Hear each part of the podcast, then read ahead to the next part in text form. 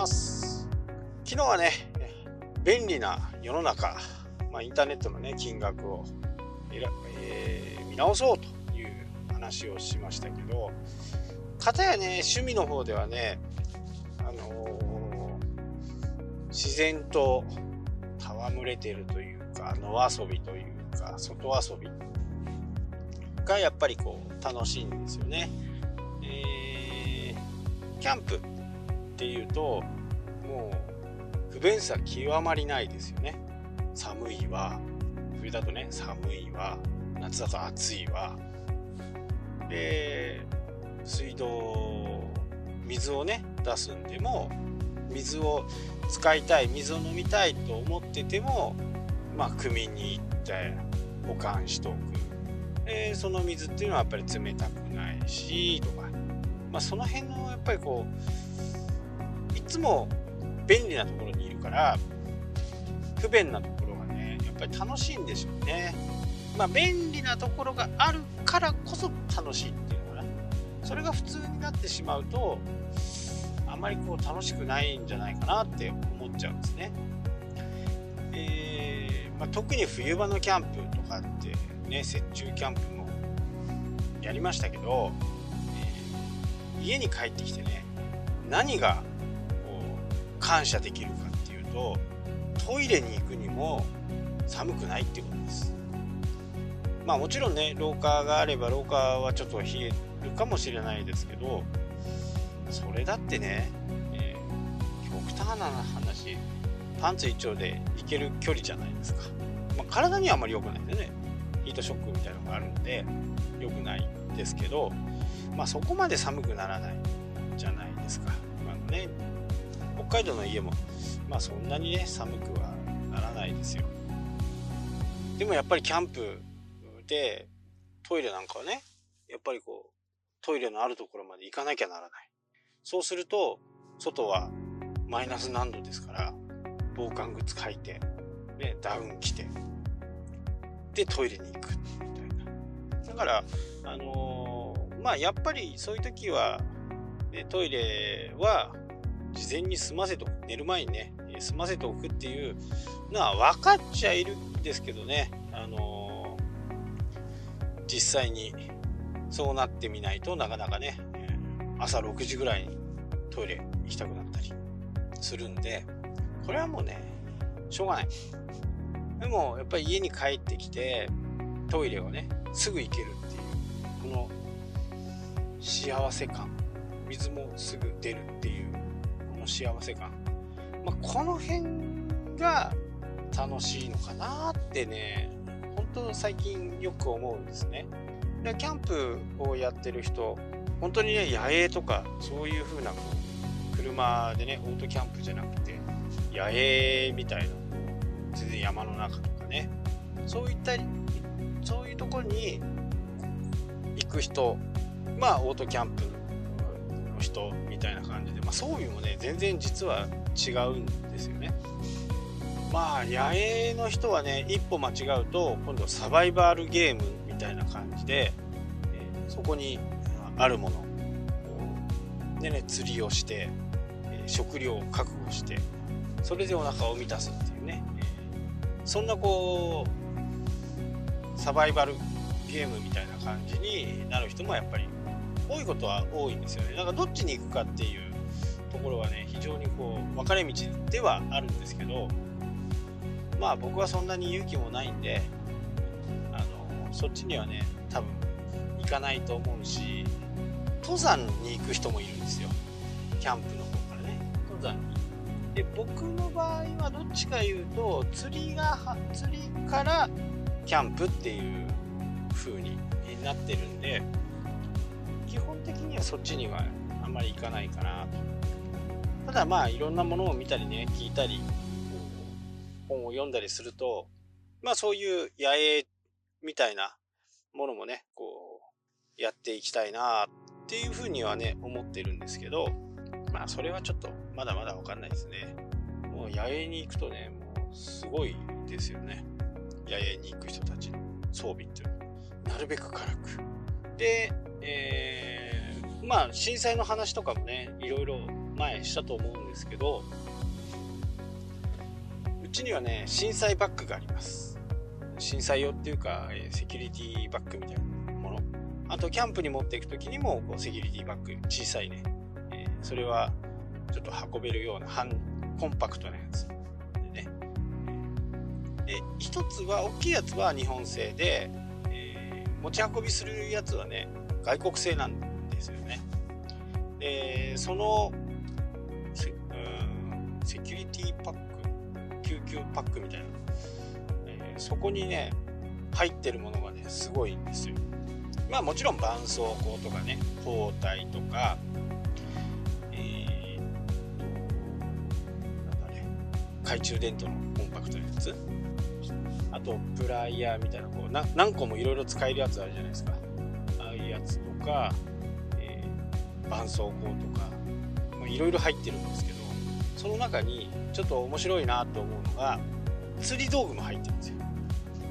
まあこれはもう何を言わんとしてるかっていうのはもうそれ見てすぐ分かるみたいなね。釣りをして生き延びなさいみたいな。こう糸と針とあとはこうゴムのね疑似餌ワームってやつがついててなかなかねあの多分そんなにねこうサバイバルゲーム的なセキュリティパックじゃなかったと思うんですけどそういう風な形でね置いてあるっていうのは中にね入ってるっていうのは結構すごいなと。で、えー、のセキュリティパックじゃなくって本当の家にあるねリュックみたいなバックパックみたいなこう真っ赤なやつで赤十字のマークみたいなのが入ってるやつはもう玄関にね、えー、ぶら下がってます。玄関に入出た時にすぐねそこから持ち出せるように、えー、なってます。そこもね、えー、33点ぐらい入ってるのかなパックで35点とか30点以上ぐらい入っている、まあ、それこそ絆創膏とかねいろんなもの入ってそこにプラス自分で、えー、よく使うものとか、えー、ガスバーナーとかそういったものをね、えー、入れてます、えー、ファイヤースターターって言ってこう火をねつけるためのマッチじゃマッチでもなくライターでもなくちょっとねマグネシウムの棒をこうシャッとこう削るとそこから火花が、出てそこで火をつけることもできるっていう。あとこれはね動画でちょっと紹介しようかなと思ってるんですけど、えー、浄水器。これはねちょっと夏になったらもっと暖かくなったらね、えー、山に出かけたり川に出かけたりしてその浄水器を使って、まあ、水が飲めると。で北海道の山はエキノコックスがねぱりあるんですよ。キツネさんが多いから。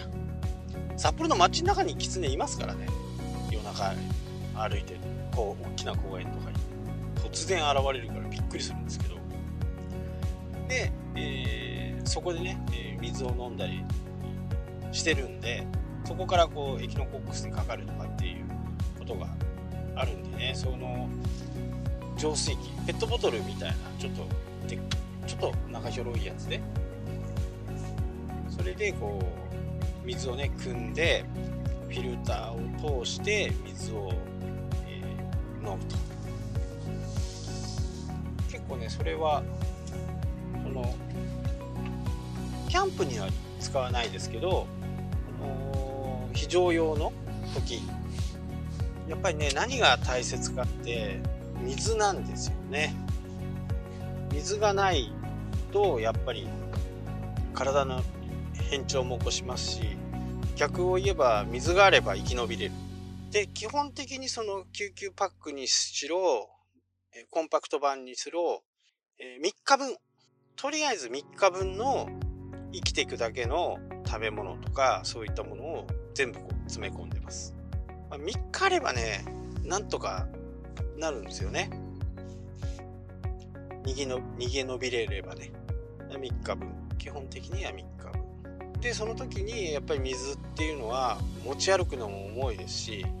川はねいろんなところにあるんでその川からこう水を汲んで水を飲むと。そうするとまあ生き延びていけるかなっていう感じですかね。で、えー、普通の一般成人で1日にね3リッターぐらいは水が必要だって言われてるんでまあ皆さんもね普通に3リッターはミネラルウォーターとか水道水とか飲んでないとは思うんですけど、えー、食べ物からもこう摂取をするんで水はね。結果的には3リッターぐらい飲んでいるっていうことのようです。なのでねそれはちょっと一回動画に撮ってどんなもんか乾いてね川で水汲んで飲みたいなと。飲むまで、えこういうものを備えておいた方がいいんじゃないですかっていうことをねちょっと実験的にねやってみようかなと思ってます。自宅にね、えー、水を保管しておくっていうのは最低限必要だとは思います。消費期限がね切れそうになったら飲んでまた新しいのに入れておくっていうにしておくといざ何かあった時にそこから持っていけば一応ね、まあ、2リッターって結構重いです。けど2キロありますからね。重いですから近くにね避難所とかができればそこにこう書き込めばなんとかなるのかなと思いますけど、まあ、そうならない場合には、まあ、やっぱり自分でこう自分の身は守らなきゃいけないんでその辺をね、えー、考えて。まあこれ使わないに越したことはないんですけど年に1回ねちょうど昨日、えセキュリティバッグを出して、え新しいものに変えていろいろこう整理して、えー、やってみましたね。あ皆さんもねあの災害が終わればねすぐ忘れちゃうんですよ、まあ、僕もそうですけどでもちろん災害がないところにもねいつ来るかなんて誰にもわからないんでそういう準備だけはね、しておくといいかなと思います。まあ、Amazon とかにね、えー、いっぱい売ってますんで、そういうものを1個持っとくだけでも全然違うと思いますしね。あとは、えー、持ち出しやすいところに、えー、設置をしとくっていうのがね、やっぱり大切です。はい。明日はね、ちょっと面白いこと話そうかなと思ってます。それではまた明日。したっけ？